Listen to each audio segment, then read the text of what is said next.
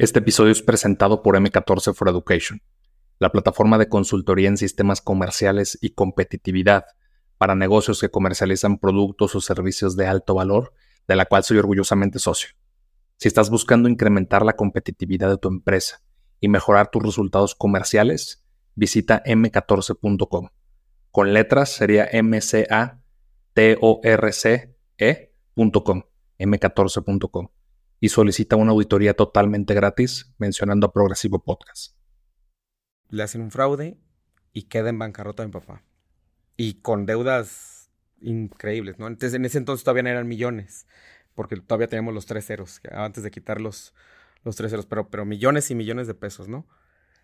Entonces, papá, lo primero que tiene que hacer, pues es literal irse de México, porque eh, si no, lo hubiera metido a la cárcel por algún desfalco millonario y se toma la, opción él.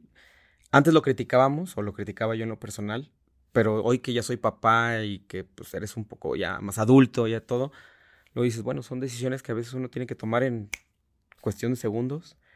En ese entonces mi papá, su mejor opción fue decir, me voy a Estados Unidos con mi hermano a trabajar en Estados Unidos y mandarles dinero, lo que yo pueda, pero nos deja en la casa y pues mi mamá, yo tengo dos hermanos más chicos, y nos quedamos mis hermanos, mi mamá y yo, el cual mi mamá toma, empieza a tomar un poco las riendas de la familia, pero si habla conmigo me dice, pues tú ya eres el hombre de ahorita de la casa, el que pues cualquier cosa me tienes que apoyar.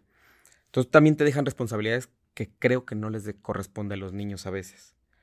Ahí tienen ese, ese desfalco, ese desfase de, de, de, obligaciones, ¿no? A los niños. Entonces me, me hago un poquito más, pues más duro en muchas cosas y empiezo a tener ese resentimiento con mi papá pensando también, pues también se fue, pero ¿por qué no nos llevó? ¿Por qué no agarra igual a los niños, a su esposa y se la lleva a Estados Unidos?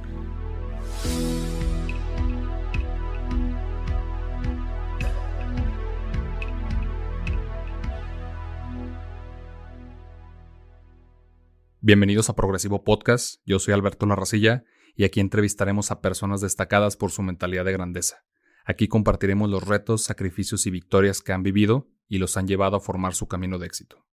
Hoy tenemos como invitado a Ignacio Pastrana, CEO y cofundador de Grupo Bosch, empresa encargada de auditoría y consultoría fiscal, además de ser dueño del Hotel Quinta Fabiana en Riviera Chapala y ser pionero del enoturismo, creando la ruta de vino en la Riviera y fomentando la cultura vinícola. Ignacio es escritor, del libro Quise ser futbolista y me convertí en empresario, convirtiéndose también en conferencista nacional e impulsando la fórmula más activa, con su podcast empresarial, deportivo y artístico. Hoy hablaremos de abandonar el fútbol profesional, relación con tus padres y superar un trauma con la fórmula más activa. Nacho, bienvenido a Progresivo Podcast. No, al contrario, muchas gracias Alberto, aquí estamos. Oye, pues gracias este, por, por venir. Pues tú más que nadie también sabe qué, complicado y toda la logística de, la lluvia y todo para poder organizar el episodio. Y, algo me llamó la atención cuando estuvo pues, nuestro tocayo, bueno, mi tocayo Alberto, que también estuvo en, tu programa. Te quisiera preguntar en qué momento de, tu trayectoria profesional, para, arrancar en caliente, ¿no? Te, te interesó involucrarte por un podcast. Fíjate que, bueno, en el, en el paso del tiempo siempre me ha gustado pues estar ahí a la vanguardia o estar con la tecnología y todo.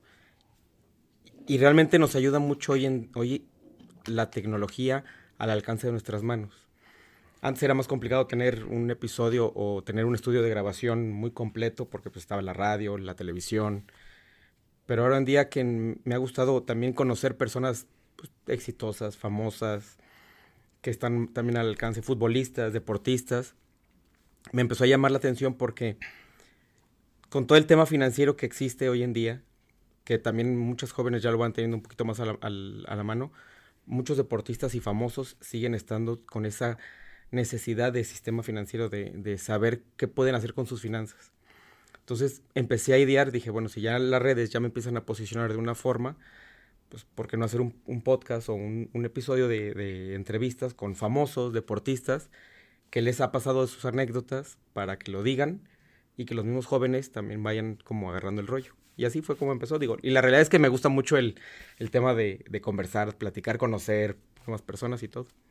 De hecho, el otro día en una comida me decía un amigo, oye, pues que con tantos episodios, con tantas perspectivas distintas de las personas, pues ya tuviste un MBA, ¿no? O sea, ya, ya de pura experiencia. Sí, no, ya, ya, ya te vas, ahora sí que curtiendo un poquito y también diciendo los temas personales en cuestión de qué les puedes ayudar también a las personas, ¿no? Sabes que yo la regué en A, B y C, o la sigo regando a veces, pero pues, con esto le das la vuelta.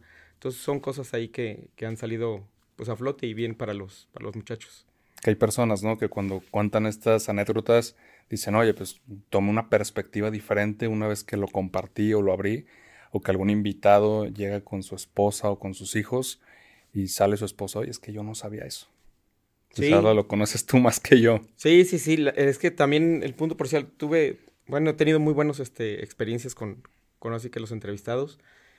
Y me han salido unas cosas que, pues, a fin de cuentas, también no vas con una pregunta ya, ya en directo, pero ellos mismos te van abriendo su, ahora sí que su corazón, y les agradezco a todos a todos, porque me dicen, oye, yo tuve un fraude pues, de tantos millones de pesos o tantos miles de pesos. A veces no decimos tantas cantidades, digo, pues, porque no tiene nada que ver en, el efecto de por morbo, pero sí en, en, el punto donde tuve un desfalco o, me fraudearon por tantos pesos o me fraudearon por muchos millones de pesos y eso me ayuda mucho para que la gente pues siempre tenga conciencia de educarse financieramente y también pues investigar un poquito más de los negocios que puedan invitarlo, ¿no?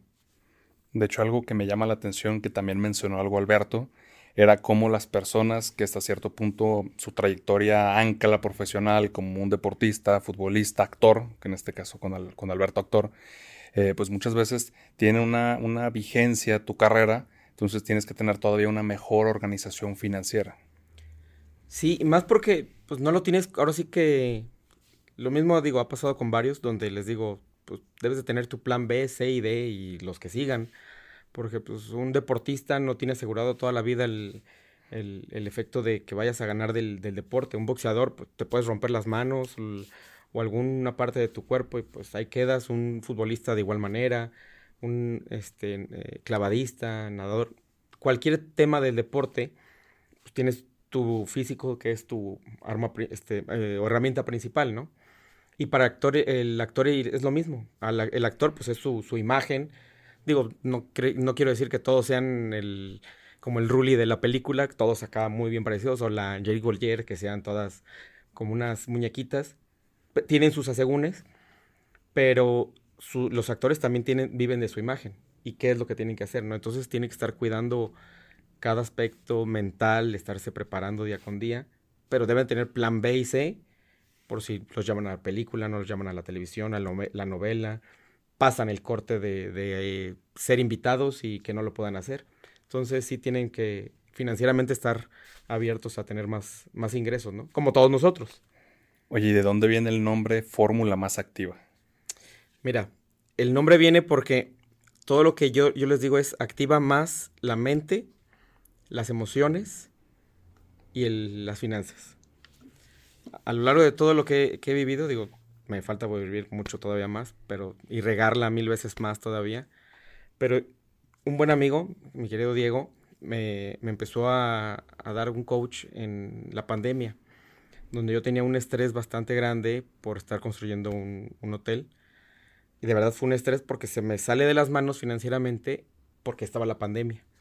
Lo tenía ya armado todo, pero nunca coincidí que iba a haber una pandemia tan fuerte que el precio del acero de costar 7 pesos se me iba a ir a 17 pesos el kilo, el que no iba a haber cemento, no iba a haber concreto, mano de obra pues muy escasa.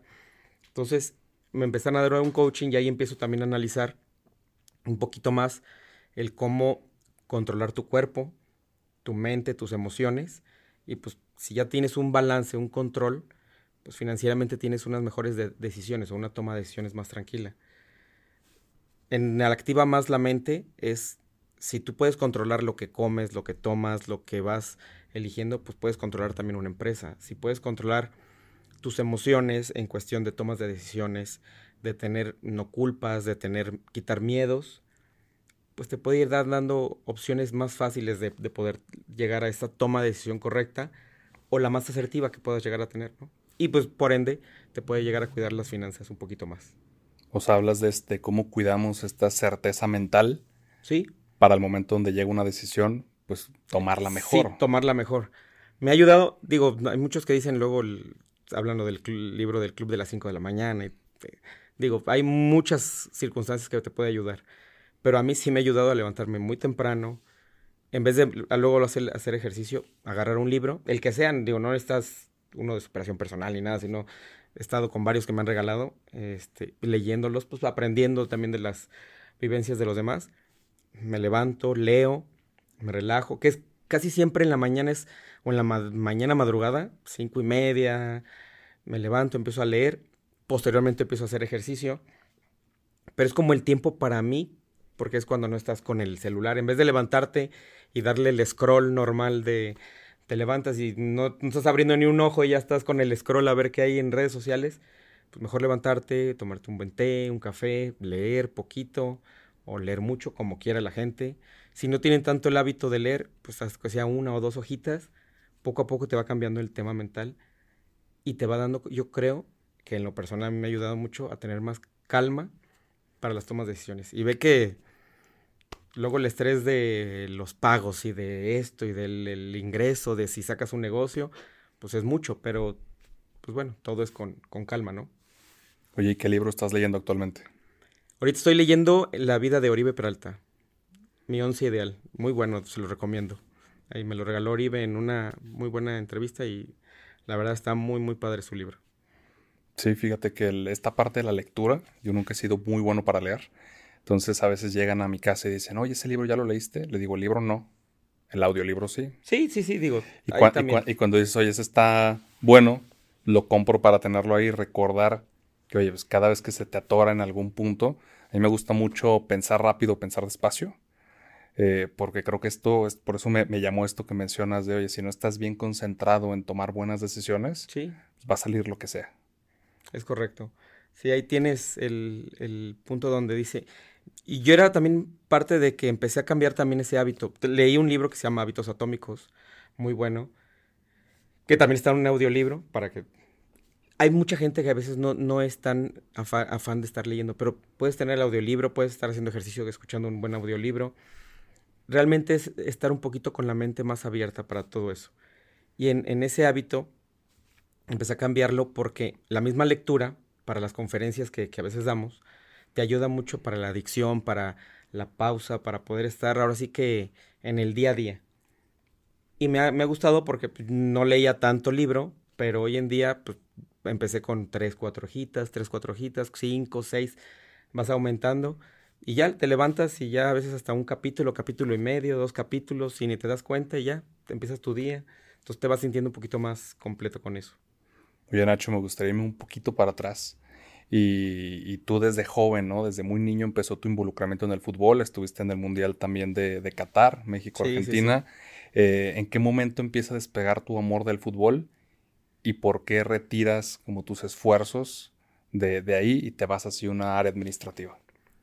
Fíjate que mi papá fue futbolista, jugó en Tecos desde la universidad, recibió una beca por estar ahí en, en Tecos siempre le ha gustado a, mi familia el fútbol por parte de mi papá. Siempre, siempre ha sido familia futbolera. Y de muy niño, pues yo acompañaba a mi papá luego a jugar. Él se retira del fútbol porque está estudiando. Mi, mi abuelo, que en paz descanse, no lo dejó porque dijo, pues, necesito que termines una carrera. No es como antes, no, no, es como ahora, que ahora ya mucha gente los, los impulsa y más porque antes realmente el fútbol no era pues la profesión al 100% en cuestión del monetariamente, no hablando, porque pues, hoy se ganan millones de pesos y anteriormente se ganaba, no se ganaba mal, pero no era tan enfocado cuando mi papá estaba jugando para ese negocio. Mi papá sigue siendo futbolista, este, con veteranos, con todos lados, entonces yo lo acompañaba y me gustaba mucho. Entonces desde niño siempre había a mi papá con, pues, con ese ámbito de que nos gustaba el fútbol y la unión. Y desde los 5 o 6 años me recuerdo perfectamente que empecé a entrenar y a jugar fútbol sea, tú dirás que el fútbol también significaba esta unión familiar, conectar más con tu papá.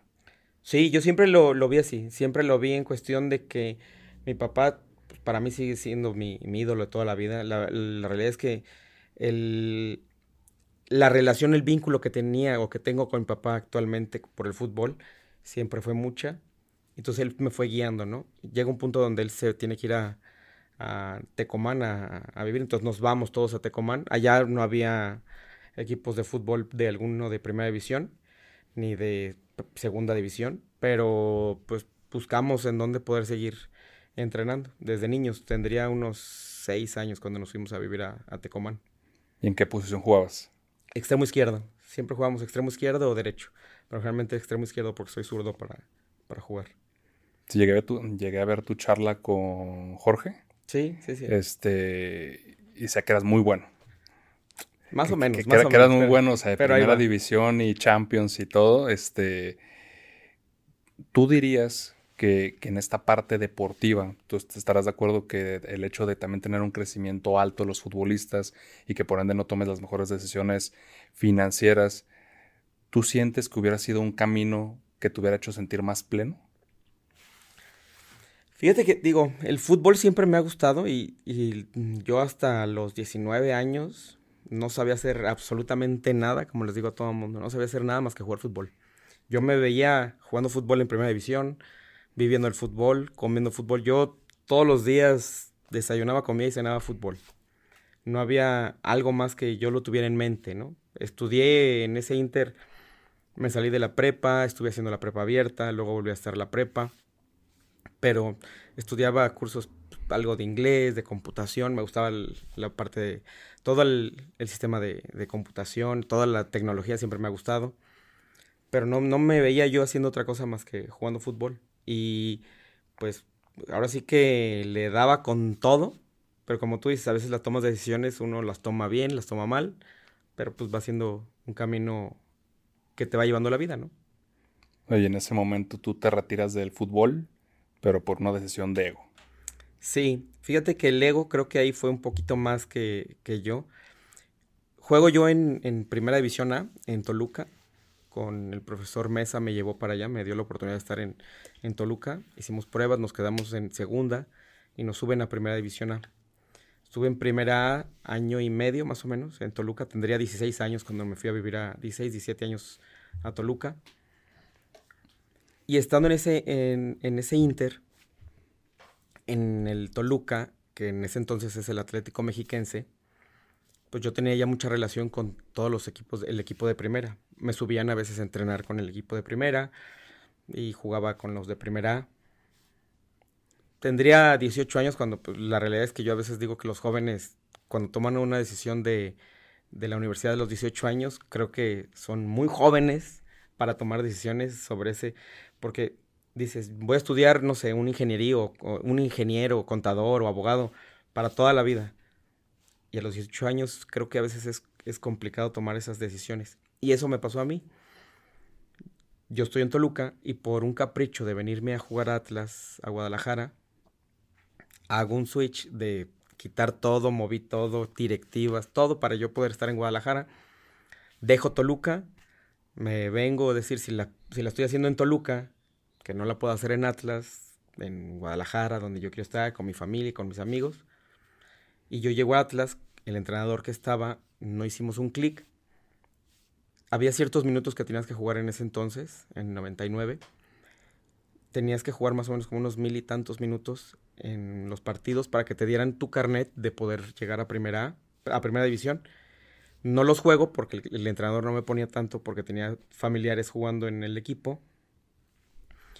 Y pues me desespero y en el último partido de una semifinal le aviento el uniforme, meto un gol o dos goles creo, y le dejo la playera y ahí me retiro del fútbol profesional. Realmente tomando una decisión como un ego mal infundado porque dije, pues ya no se me dio la oportunidad, voy a cumplir 20 años, ya va a ser más complicado buscar un equipo que me dé la, la oportunidad. Creo que me hubiera podido ir a algún otro equipo. Toluca no creo porque ya, ya había hecho todo el, el relajo para regresarme. Pero pues bueno, ya aquí estamos en el camino que te va llevando, ¿no? La vida. Oye, ¿en, en qué momento? Porque digo, yo, yo me imagino, porque a mí también he tenido mis ocasiones donde el ego me domina y donde tomas pues, decisiones que probablemente cuerdo, sensato no hubieras hecho. Pero en qué momento, una vez que se te baja el coraje, que se te baja la emoción, reflexionas lo que hiciste. Fíjate que no me dio tanto tiempo de asimilarlo hasta como dentro de dos años después. Porque yo termino a los 19, 20 años, dejo el fútbol y empiezo, literal, como decimos a veces en la talacha, o, de mercenario, a veces malmente infundado, pero como la talacha iba a los pueblos a cobrar dinero porque mi papá llega y me dice, ¿sabes qué? Ya te quedaste así. Mi papá también enojado en un tema donde dijo, ¿para qué te regresabas de Toluca? Ya la estabas, ya la tenías lista, ya estabas a punto de, pero me dice, no puedes quedarte sin estudiar, te tienes que meter a estudiar. Me meto a estudiar y a la par pues busco un trabajo. Entonces yo trabajaba en una empresa de serigrafía, de imprenta, y de no estar ganando mal en el fútbol, pues más o menos bien, digo, bien para un joven que hoy no como las cantidades que tenemos, pero no estaban mal las cantidades, a ganar 300 pesos a la semana de empresa de serigrafía de 7 de la mañana a 1 de la tarde, en la tarde estudiar, y pues no me alcanzaba para más que para los camiones, y dos, tres lonches y algo en la semana. Y en los fines de semana me iba a jugar a los pueblos, a cobrar, literal, la talacha, a cobrar por partido y por gol. Pero fue muy rápido ese Inter porque el fútbol, aunque lo dejo profesionalmente, yo empiezo a estudiar contaduría porque mi papá me dice, pues ya estudia algo. Entonces llegué literal a una, escuela incorporada y dije, ¿qué carreras tienes hoy? Administración, contaduría, ah, me méteme en administración o contaduría, lo que sea. Y así escogí la carrera. Ni, siquiera porque dije, ah, yo quiero ser contador. La, la, escogí porque era lo único que había. Y empiezo a estudiar este, contaduría y un profesor me invita después a jugar fútbol con ellos de un despacho de los cuatro grandes de, que decías, la Big Four, me, empieza a invitar al despacho a jugar. Jugamos, metemos goles, me dice, no, ya quédate. Le dije, sí, pero tengo que dejar los fines de semana de ir a, la talacha. No, te vamos a dar trabajo. Entonces ahí empiezo yo a trabajar ya en un despacho formal en, en eso. Entonces, hasta los dos años asimilé que dije, ay, ¿por qué no hice el intento? Cuando se te baja ya también el ego y empiezas como un poquito más a reflexionar, ¿por qué no hice el intento de, de ir a no sé, Querétaro, otros, otros, había Chapas, había miles de otros equipos que pude haber hecho alguna prueba, pero como te digo, lo pasas tan rápido que se va el tiempo muy rápido. Digo, ya este año se está yendo como agua, entonces imagínate. Oye, entonces tú dirías que en ese entonces, o sea, la vida te pasaba tan rápido que no te daba tiempo de reflexionar lo que estabas haciendo. Sí, la, la vida, digo, hasta actualmente la vida te pasa muy rápido. Yo creo que hoy tenemos que tener reflexión y, lo decían en, un TikTok que vi, que escuché, decía, muchos estamos pensando en el futuro, en el que va a pasar en el futuro o errores del pasado que hemos tenido, pero no vivimos el presente. El presente que vivimos hoy en día, hoy estoy disfrutando de una buena plática contigo, conociendo, es disfrutar realmente el momento que pensar el qué va a pasar mañana. Y estás pensando qué va a pasar mañana, que el día se te va como agua. Entonces creo que sí nos hace falta mucho el, vivir el presente a muchas personas, ¿no? Oye, en este caso de, presente, eh, desde la perspectiva y desde la historia que, conozco y que me vas platicando, eh, yo veo que has vivido algunas etapas también diferentes en el, trato con tu familia, ¿no? Oye, ¿qué pasa cuando están en Tecomán, están con tu papá, su papá se va? Eh, ¿Cómo es la relación con tu papá en ese momento? ¿Y cómo es tu relación una vez pues, que estabas a punto de alcanzar la primera división eh, pues, en el fútbol mexicano? No, no tú te sentiste cuando te cayó el 20 como esta parte de, oye, pues es que fue una chinga para mi mamá, para mis hermanos, eh, en algún momento, y te lo digo porque yo, yo me veo reflejado en eso, ¿no? ¿Alguna decepción? ¿Cómo te sentiste? Fíjate que cuando papá se va a, a Tecomán, pues nosotros tenemos que pues, obviamente seguir a mi papá, ¿no? Entonces, no, vivíamos mal, vivíamos en una casa muy, muy bonita.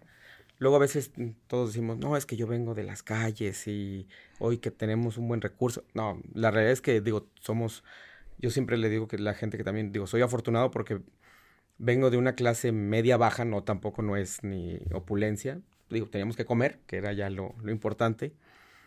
Y estando en Tecomán no nos iba mal, teníamos una muy bonita casa, estábamos en un colegio, íbamos bien, pero mi papá le hacía un fraude muy grande. Mi papá tenía una agencia de viajes. Cuando yo tenía ocho años, ocho, nueve años, a mi papá le hacen un, fraude en Tecomán de unos viajes que tenía y su socio se lleva creo que el recurso. Digo, más o menos era la, la plática que decíamos, donde le hacen un fraude y queda en bancarrota mi papá. Y con deudas increíbles, ¿no? Entonces, en ese entonces todavía no eran millones, porque todavía teníamos los tres ceros, antes de quitar los, los tres ceros, pero, pero millones y millones de pesos, ¿no? Entonces, papá, lo primero que tiene que hacer, pues es literal irse de México, porque eh, si no, lo hubiera metido a la cárcel por algún desfalco millonario. Y se toma la, la opción él. Antes lo criticábamos, o lo criticaba yo en lo personal, pero hoy que ya soy papá y que pues eres un poco ya más adulto, ya todo, lo dices, bueno, son decisiones que a veces uno tiene que tomar en cuestión de segundos. En ese entonces mi papá, su mejor opción fue decir, me voy a Estados Unidos con mi hermano a trabajar en Estados Unidos y mandarles dinero, lo que yo pueda, pero nos deja en la casa y pues mi mamá, yo tengo dos hermanos más chicos y nos quedamos mis hermanos, mi mamá y yo, el cual mi mamá toma, empieza a tomar un poco las riendas de la familia, pero si habla conmigo me dice, pues tú ya eres el hombre de ahorita de la casa, el que pues cualquier cosa me tienes que apoyar. Entonces también te dejan responsabilidades que creo que no les corresponde a los niños a veces. Ahí tienen ese, ese desfalco, ese desfase de, de, de, obligaciones, ¿no? A los niños. Entonces me, me hago un poquito más, pues más duro en muchas cosas y empiezo a tener ese resentimiento con mi papá pensando también, pues también se fue, pero ¿por qué no nos llevó? ¿Por qué no agarra igual a los niños, a su esposa y se la lleva a Estados Unidos? Pues son situaciones. Y ahí en ese inter, pues yo sigo jugando fútbol y teniendo la ilusión del, fútbol. Y de nueve, de nueve años, antes de venirnos, regresarnos a Guadalajara, teníamos unos, unos vecinos, el cual había un chavo de 15, 16 años más o menos, que recuerdo. Nos invitaba a su casa, nos invitaba a jugar maquinitas y todo lo que había. Y en ese inter, no sé en qué momento, cómo fue, y ahí yo tuve un abuso sexual del, del vecino. Entonces, al momento de tener ese abuso sexual, pues, de uno, dos, tres días diferentes, y que ya quedaba que íbamos, este, el chavito, pues, el chavo, pues me decía, pues tú juegas, pero me dejas hacerte esto, y yo, pues siendo niño estás como qué show, qué hago, sí, no, no sé qué, no es como ahora como las redes sociales. Y decía, ¿lo digo no lo digo? Pues, todo un tabú, ¿no? Que siempre tenía. Y digo, hasta la actualidad todavía hay tabú y eso que ya es 2023, ¿no? O sea, es increíblemente el, tema. Donde se queda el niño solo, estás como con la fuerza o la responsabilidad de tener ahí a tu mamá de ayuda y todo, y si su papá. Entonces, sí fue un clic donde dije, tengo que jugar forzoso en primera división por mí, por mi futuro y pues porque mi papá me vea. Entonces era también el tema de que mi papá me viera otra vez, tener esa relación. Y creo, digo, lo he platicado con varios psicólogos y coaches y todo, creo que yo también en el punto donde dejo el fútbol por ego, también fue creo que como para dar un poquito más en la torre a, a mi papá, para decirle, ah, lo tenía, pero ahora no lo hago, porque tú no nos llevaste, son cosas que a veces uno tiene que... Sí, como una acción liberadora. Sí, como una acción liberadora, creo. Creo que sí ahí lo fuimos analizando poco a poco después y dije, mira, tal vez lo hice por, por venganza, decir, ya lo tenía, pero ahora no lo hago. No sé. Y empiezo ahí a hacer el, el vínculo con mi papá, a desafanarme un poquito más, a trabajar por mí, por mí. Me dedico yo a trabajar tanto, a generar dinero, a negocios. Físicamente me descuidé, mm, porque ya no hacía ejercicio, era todo sedentario, era ir comida con clientes, pues empecé a, engordar, a embarnecer más. Y también por eso te digo que la fórmula me ayudó para, pues para activar tu mente y tus emociones, ¿no? Entonces, a cuidarte lo que tienes dentro de tu, de tu, de tu físico y de tu cuerpo, ¿no? Que eso no quiere decir que el, el día de mañana tengas que estar todo trabado, ¿no? Simplemente que estés sano internamente. Y eso me, me ayudó a evolucionarlo. Oye, ¿tú de, de estos recuerdos, tú guardas algún resentimiento a tu mamá o cómo ha evolucionado la relación con tu mamá, que era la que sí estaba? Y después con tu papá cuando regresa, ¿cómo se transforma esta relación una vez que de alguna forma pues tú empiezas a sanar cuando sueltas el fútbol? Fíjate que suelto, pero más que sanar, eh, en cuestión emocional con, con mi papá. Con mi mamá, pues como ella se dedicó mucho a mis hermanos, fue un distanciamiento, pues creo que normal, porque pues, se va dedicando para los, los niños más chiquitos. Y yo siempre fui muy independiente, entonces el distanciamiento fue de que pues, yo hago mis cosas y, aporto y ayudo, pero no había ese tanto vínculo con, con, mi mamá. Por lo mismo, digo, antes tal vez se lo podía reprochar, hoy ya no, la verdad es que digo, ni le debo a mis papás, ni me deben, siempre ya estamos muy en paz, pero el distanciamiento siempre fue así.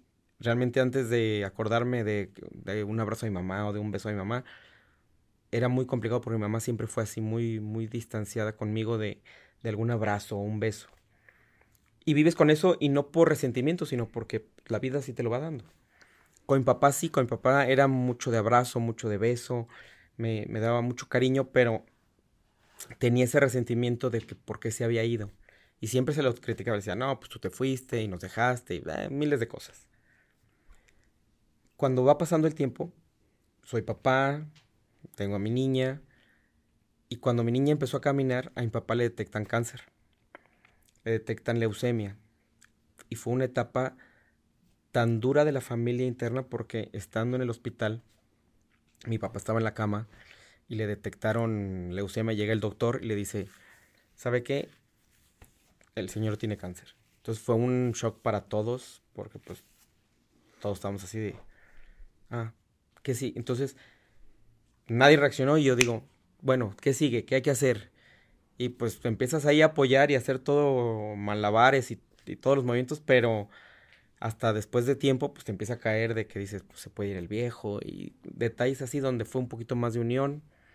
Hablamos mi papá y yo, le dije, ni te debo ni me debes, te perdono y me, perdóname. Y fue cambiando también, ahí te va cambiando el, sentido de la vida, pues porque también ya tienes hijos, dices, las decisiones de la vida a veces las toma uno sin, sin saber si les vayan a afectar o no, sino lo haces inconscientemente para mejorar siempre. No, no le vas a decir, me voy a, Estados Unidos porque les quiero dar en la torre a mis hijos. No, digo, son decisiones que a veces tomas. Sí, o sea que todas las decisiones, pues es una cuestión de perspectiva. Totalmente. A fin de cuentas, pues uno siempre quiere que le vaya bien en la vida, siempre que quiere ser de los mejores, siempre quiere estar arriba. Y las decisiones las tomas para eso no por decir que quiero dar en la torre a todos los demás. Pero bueno, ahí es cuestión de, de irlo agarrando, ¿no? Poco a poco y pues soltar, sin tenerlo, porque también el, el que tengas agarrado algo de, de resentimiento, de ahí partimos que he platicado con varios doctores y médicos de, de esa área donde un resentimiento, un odio, un, un ego mal infundado, miles de cosas, te provoca una enfermedad. Entonces, es irte desapegando de las cosas, irte estás más relajado. Le he aprendido mucho a mi papá donde se le resbalan las cosas, entonces, eh, así va, poco a poco. Dirías que esta sensación de, de la fragilidad de la vida, pues a veces nos hace aprovechar, ¿no? Saber que el tiempo no es infinito porque no conocemos nada más que lo que tenemos ahora. Sí, más que lo que tienes que ir siempre apoyando es tu empuje, ¿no? O sea, a fin de cuentas, que tú te empujas día con día, y no quiere decir que hagas los negocios de la vida ni que tengas en las cuentas de banco los millones de pesos ahí, porque tampoco no está la felicidad en eso. La felicidad está en que te empujes todos los días, que tengas, que sí vivas bien. Digo, el dinero dicen que no es la felicidad, pero te ayuda mucho en cuestión de toma decisiones, vacaciones, relajarte, invertir. No todo mundo tiene que ser empresario. Eso se los digo, el secreto millonario no existe. Es solamente es trabajar, trabajar, tener disciplina tener mucha convicción. Y si eres el trabajador de alguien, pues ser el mejor de tu área. No necesitas ser el empresario del año, pero puedes tener o inventarte nuevos ingresos. Hay muchas cosas que, que realmente te empuje día con día, ¿no? Oye, me mencionas que sentiste que en su momento, al tú ser niño, pues sentiste que el tema del abuso no te afectó en ese momento. ¿En qué momento tú lo reflexionas y si realmente en algún momento de tu vida te afectó? Fíjate que creo que más me afectó el que en papá nos, en su momento el que mi papá nos haya abandonado porque me sentí indefenso. El abuso, no sé si fue por mi forma de ser o mi, mi mentalidad. No sé, la realidad es que hoy en día sigo sin, sin asimilarlo, porque hay muchos que les puede afectar de otras maneras eh, los abusos. No me enfoqué en que, ah, me abusaron o me tocaron o me hicieron o quisieron que hiciera esto. Me enfoqué en como dejarlo guardado, pero no lo decía antes. O sea, como que traía ahí como el miedo de decirlo o expresarlo, ¿no? En el día a día. Y también, como te digo, con psicólogos, yendo a platicar, me dice, ¿por qué no lo sacas? Pues por pena. ¿Pero pena de qué? Y dije, ay, tienes razón. Entonces, poco a poco lo empecé a expresar. La primera vez que lo digo, se lo digo estando en Puerto Vallarta. Estábamos mi esposa, mi suegra y yo. Estábamos echando unos vinos bien a gusto, bien, bien relajados, que por cierto, digo, para mí mi suegra ha sido también como una mamá segunda, donde me ha apoyado increíble, igual que mi esposa, donde estábamos ahí platicando, una charla, con unos vinitos, ya eran hasta madrugada, mm, recuerdo, y volteo con mi esposa y les digo, no, es que yo de niño tuve un abuso. Y se voltea a mi esposa y me dice, ya sabía. Y dije, ya, ya, nomás era cuestión de que me dijeras. Porque pues, te conozco, digo, no sabía que hayas tenido un abuso, pero supe o sabía que tal vez de niño te pasó algo, pero pues no querías decirlo. Entonces, pues ahí empezamos a platicar, empecé a soltar. Y ahí es cuando creo que la gente, cuando suelta, es cuando más crece mental y espiritualmente. Y no espiritualmente hablando de alguna religión en específico, sino espiritualmente de, energía, de lo que sueltas y te empieza a llegar la vida de, de, más cosas, más negocios, más, más de todo, ¿no? Un poquito. O sea, no dejaste que esta situación definiera tu vida. Sí, traté de, porque si lo hubiera, yo creo que si lo hubiera dejado que definiera mi vida, igual que mi papá no se ha abandonado y que yo hubiera sido el niño de la calle, que digo, yo me la viví en la calle, pero jugando fútbol, ahora sí que me la viví en la calle sanamente, porque salía de la escuela, me iba a entrenar, después de entrenar regresaba a la cuadra, donde en la cuadra desde las 4 de la tarde hasta las 9, 10 de la noche jugábamos fútbol. O sea, realmente mi vida fue muy sana. Si me hubiera cambiado del aspecto donde me hubiera caído, me hubiera hecho el mártir, pues no te digo, tal vez hubiera sido, no sé, drogadicto o alcohólico, no, sé, ¿no? De pandillas, y traté como de enfocarme más en el deporte y canalizarlo ahí. Creí, creo que eso me, ayudó en su momento de la adolescencia. ¿Y tú qué opinas de que aparentemente con esta globalización, con toda esta comunicación que ya en todo momento te enteras de qué está pasando, podría aparentar que las personas nos hemos convertido más víctimas, nos hemos hecho más víctimas de nuestras circunstancias, no nos ha permitido desde nuestra perspectiva avanzar entonces, ¿tú qué opinas de esta, de esta aparente victimización de las personas? Fíjate que es, es complejo y a veces delicado decirlo, pero creo que la gente a veces, como tú dices, se victimiza mucho o se, se tira mucho al suelo, uno para que la levanten y lo, lo alaben, porque hoy en día, pues, y las redes sociales así son, digo, muchos tratamos de vivir de, las redes sociales, pero para dejar o para impactar en algo, no nomás decir, hoy me estoy comiendo una hamburguesa, un filete o me estoy tomando esta copa de... o sea, más de victimizarnos es de poder impactar en las redes sociales, de dejar algo, un legado, para ti y para la familia y para todo el entorno que puedas, ¿no?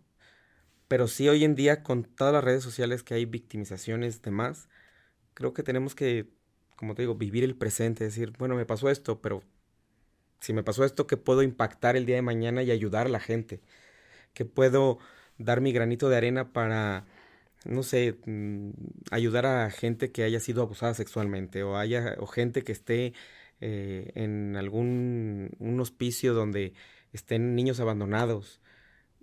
Creo que tenemos que, que ayudar a todo ese tipo de personas. Cuando mi papá le da cáncer, estábamos en el centro médico y yo antes pasaba por, por oncología de los niños. Créeme que yo creo que ha sido de las veces que más he llorado porque pues, yo recién tenía a mi niña y yo pasaba por oncología donde veía a los niños con cáncer y dices niños de uno, dos, tres, n cantidad de años y dices, ¿cómo es posible que pueda tener un niño cáncer? ¿Qué ha hecho la vida para que pueda tener ese niño cáncer? Simplemente es que tal vez viene para dejar un legado, para impactar en algo en la vida de las familias. Y es eso hoy en día, o sea, no, no victimizarnos tanto para decir, bueno, me pasa esto, bueno, ¿qué puedo hacer para impactar y ayudar a alguien más? Creo, ¿no? En ese punto. Y más que las redes sociales te dan una apertura infinita hoy en día. Y a los cinco minutos sabes qué estás, qué estás haciendo, ¿no? Oye, y ahora que has dado este paso al tema de marca personal, tema de contenido, pues este tema de sumar, ¿no? Que es lo que estamos hablando. Eh, ¿Cuáles fueron tus primeros pasos para poder dar este camino y, qué te costó en la parte emocional, qué te costó en la parte de ego?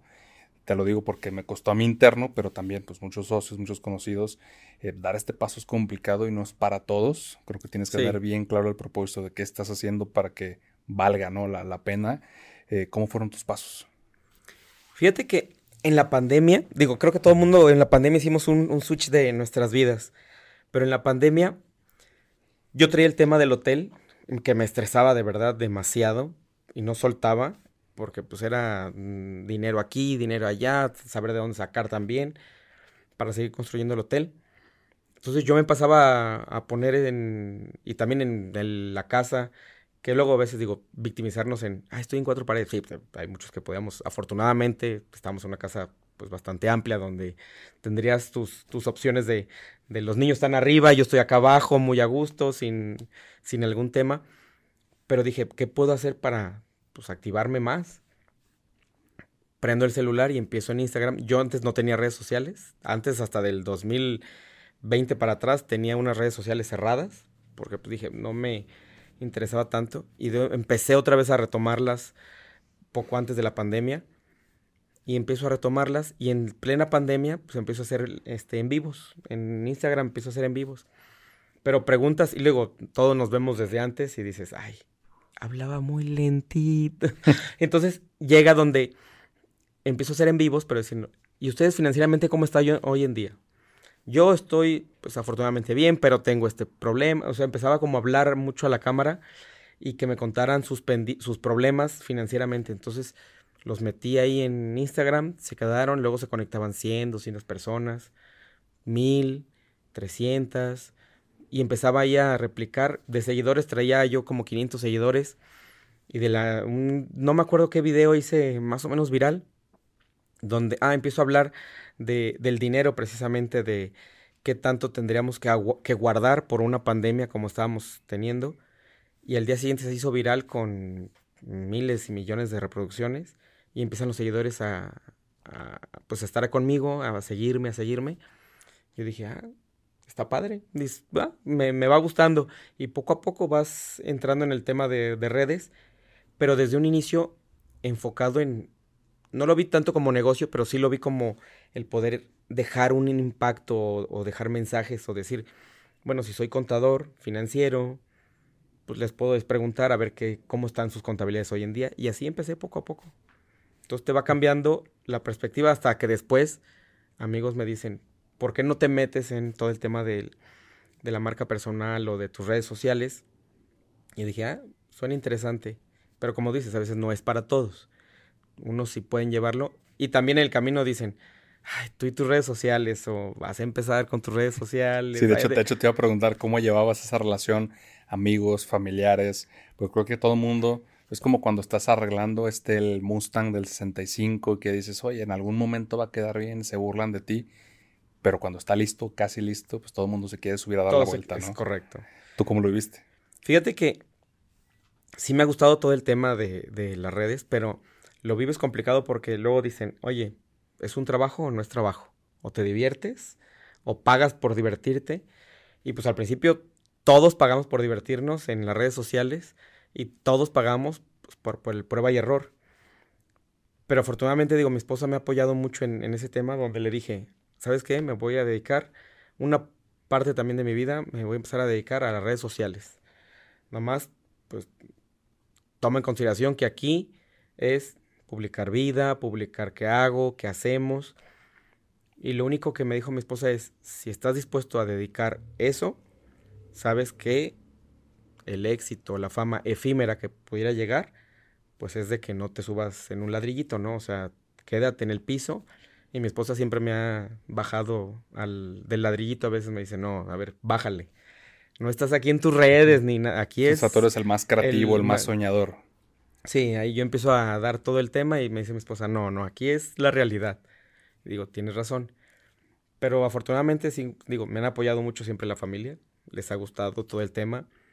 Luego ahí sacamos bromas internas, pero la verdad es que nos, nos ha gustado, nos ha abierto otro panorama, también te abre las puertas de muchas cosas que, que eso pues a la larga le puede ayudar a, también a tu familia, ¿no?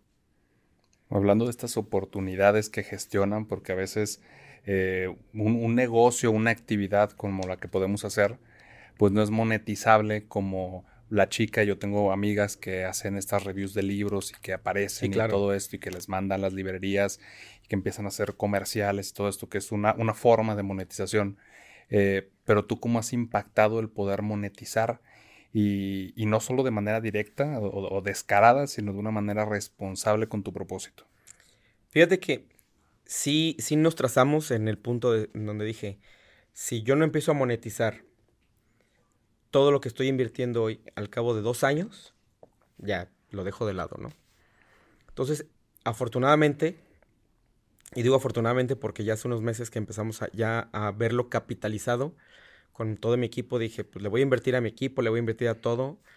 Y empezamos ya a monetizarlo de una forma pues ordenada. Dije, bueno, de mínimo que la monetización lo primero sea pues para pagar a tu equipo, para pagar si tienes un viaje, si no tienes algún detalle, irlo monetizando. ¿En qué? Pues puede ser YouTube, Facebook o patrocinadores que te quieran invertir en, el, en las entrevistas. Entonces, lo primero que hice fue sí justificar hacia dónde va el propósito. No nomás que sea monetizarlo porque diga, ah, yo gano de las redes sociales, sino justificarlo. Y ya visualizando a futuro, viviendo en el presente, pero visualizándolo, es, pues sí va a ser un nicho de negocio importante donde este dinero tal vez sea pues para generar más empleos, más contenidos y se vuelva, pues te vuelves a fin de cuentas, como, como yo digo a veces, estás como un empresario pero pues eres un autoempleado totalmente porque pues tú das la imagen, tú eres el que platica, el que entrevista, el que crea, el que innova. Entonces te vuelves un autoempleado de tu empresa totalmente, ¿no? Sí, tengo amigos que me dicen, oye, es que el chiste era trabajar menos. Sí, suele pasar. Y te digo, oye, pues que probablemente lo que estamos haciendo pues es un ángulo totalmente diferente. Eh, digo, vamos a acabar en otro lugar, ¿no? Totalmente. Hablas de esta parte del apoyo de tu esposa y creo que yo me veo muy reflejado porque yo también soy el que me siento y me pongo creativo para poder hacer las cosas y mi esposa pues es más administrativo, digo, es arquitecta, entonces este pues, te, ayuda a esta parte de contención y de apoyo. ¿Tú cómo dirías que a lo largo de estos años ha sido tu relación con tu esposa y cómo ha evolucionado para ayudarte a convertirte en el hombre que eres hoy? Fíjate que ese punto es tan importante en mi vida porque, de hecho, en, un libro que hice, literalmente ahí viene parte fundamental de los socios. Hay un capítulo que hablo de los socios y para mí mi esposa fue mi primera socia en todo este tema. Cuando empezamos de novios, ella, mm, pues, en las pláticas, le dije, oye, voy a abrir un despacho. Ese despacho, yo no tenía tarjetas de crédito, yo estaba en buro de crédito por un hasta por 3 mil pesos, creo que estaba en buro de crédito, el cual lo que poco que ganábamos, pues era para divertirnos, para salir, para comer, para el día a día, ¿no? Entonces, al yo no estar yo estar en buro de crédito en calificación negativa, mi esposa le dije, saca unas tarjetas de crédito y de ahí podemos ir comprando cosas para el despacho. Y éramos novios, tendríamos dos años y medio, tres años de novios, donde cree en mí y me dice, está bien, vamos a darle y empezamos a evolucionar donde compramos todas las computadoras, todas las impresoras, todo el, prácticamente el kit trabajador del despacho por, medio de sus tarjetas de crédito. Y me ayudaba, me dice, ¿sabes qué? Pues si no traes dinero para la gasolina, pues te presto mil pesos para la gasolina para ir con los clientes. O a veces que yo le invitaba a las comidas con los clientes, porque yo los dije, ah, yo los invito a comer, pero pues no traía tarjeta de crédito y mi esposa pagaba la, la comida con los clientes. Entonces de ahí Tan es así que ya es pieza fundamental en, el día con donde estamos. Y se vuelve pues una parte de sociedad, pues yo siempre digo inquebrantable porque quitando que tenemos una familia muy bonita, y ella trae una frase que dice, nada es para tanto ni para siempre, que de verdad la frase es como emblemática en la casa, nada es para tanto ni para siempre. No sé si el día de mañana estemos juntos o no estemos juntos o sigamos toda la vida juntos, pero pues todo lo que hemos logrado pues es parte de ella, ¿no? Entonces por eso siempre tenemos una sociedad donde es mitad y mitad, todo está a nombre de ella, tenemos todo el punto donde yo trabajo por diversión, no por dinero. El dinero debe de llegar pues porque te diviertes. Entonces, para mí parte fundamental de mi esposa es como a veces dicen detrás de un hombre, si hay una gran para mí es al lado de una gran persona hay una mujer administradora, fregona, mental o al lado de una gran empresaria hay un hombre que le apoya, que porque este es el tema de la igualdad, ¿no? Hoy en día todos hablan de cosas igualitarias. Creo que ahí en lo personal vamos en retroceso porque para mí las mujeres siempre han estado un paso más arriba que el hombre. Lamentablemente no se ve en que ganen más, en que les den más apoyo en muchas cosas, pero hoy en día creo que Jalisco vamos impulsando con, pues hay muchas más diputadas en, en el estado, ya hay opciones hasta para que pueda ser una presidenta tal vez en el mundo, no sé, en México, perdón. Entonces, le vamos dando un, un feeling un poquito más a la mujer, que para mí siempre ha sido una fregonería, ¿no? Oye, ¿cómo fuiste aprendiendo a ir gestionando la relación entre lo profesional, cuando empezó este involucramiento, y lo personal? He tenido pláticas con bastantes amigos que tienen estos puntos. Oye, pues es que sigo tratando a mi esposa como empleada cuando estamos en la casa. Fíjate que ahí, en el tema con mi esposa, digo, la, es una parte de sociedad, pero sí delimitamos en cuestión de que yo veo todo lo que es el negocio y ella administra todo lo que son lo del tema de las casas y todo lo que podamos tener ya internamente. Y ahí, este, pues sinceramente sí delimitamos cosas más familiares y cosas del negocio sí lo platicamos, sí vemos, hacemos, pero, pero tratamos siempre de delimitar eso. Lo único que sí digo, como todos los matrimonios, hemos tenido altas, bajas, muy bajas, problemas internos. Y afortunadamente a la fecha de hoy creo que hemos resuelto todo. Y no digo todo sobre hojuelas, pero sí la verdad es que tratamos de limitarnos. Eso sí, darnos esparcimiento de pues, viajar en pareja o también viajar solos, que mi esposa se acaba de ir a un viaje con mi suegra. Y también es el espacio que a veces necesitamos, ¿no? Que ella se puede ir también con sus amigas y no tiene un tema, ¿no? Sí, hablando de que no todo es trabajo. Sí, sí, La, realidad es que deben de... Yo digo que si viajas, y te diviertes, pues también es parte de la vida el conocer. Digo, para eso trabajas también. Y ahí es una punto es, no me lo merezco, sino trabajo pues, para divertirme, para generar dinero, para generar empleos, para miles de cosas. Sí, que parte importante es el viaje. A nosotros nos gusta también viajar bastante y yo toqué fondo en la parte de trabajo en diciembre. O sea, yo sí estaba abrumado porque yo soy de esta... Yo no me considero empresario, yo me considero emprendedor porque creo que me aburro fácilmente de un proyecto cuando está andando. Es como, bueno, pues vamos a ver qué otra cosa hacemos. Y creo que por eso también con ciertas personas que tienen una forma similar, pero me dice mi esposa, oye, ¿sabes qué? Sí, ya. Es demasiado. Ella me ayuda con toda la parte de administración, o sea, es toda administración de todo ya es demasiado trabajo, o sea, hay veces que acabamos 12 de la noche, 1 de la mañana, o sea, ya, ya es momento. Entonces hacemos este acuerdo, creo que esta parte de acuerdos en pareja es importante. Y, oye, pues vamos a procurar un mes trabajo y un mes, digo, no el mes completo, no, pero claro, el mes pues hay que, que, salir de viaje, hay que ir a alguna parte eh, pues, para despejar, porque oye, si quieres tener este ritmo de vida acelerado, pues también tiene que haber, tiene, tiene que tener esta contraprestación, ¿no? Sí, es que si, si haces todo el de trabajo, trabajo, trabajo, pues mm, va a llegar un poco, un punto donde explotas. Pero un balance donde tengas también viajes. Yo también, yo antes me estresaba también mucho con mi esposa, pero porque veníamos de un viaje, ya estoy pensando en el siguiente viaje. ¿no? Espérate, a ver, sí, pero da, da espacio. Entonces, también ni tantos efectos de decir de relajación, sino un punto medio de decir, ah, pues estamos unos viajes, o salimos. Y no quiere decir viajes a veces largos, ¿no? A veces te puedes ir a, algún estado, algún otro estado y para conocer, ¿no? Porque luego queremos viajes de Estados Unidos, de Europa o de Sudamérica, no sé, de algún otro lugar. Decimos, ni siquiera conocemos el 100% México, hay que conocer México y pues para también utilizar lo que nos da nuestras raíces. Oye Nacho, estamos llegando al final de la charla y me gustaría preguntarte, que digo, pues has tenido muchas etapas en tu vida pero ¿cuál dirías que ha sido la barrera más complicada a lo largo de estos años para convertirte en la persona que eres hoy? La barrera más complicada creo que he sido yo en cuestión a veces de soltar.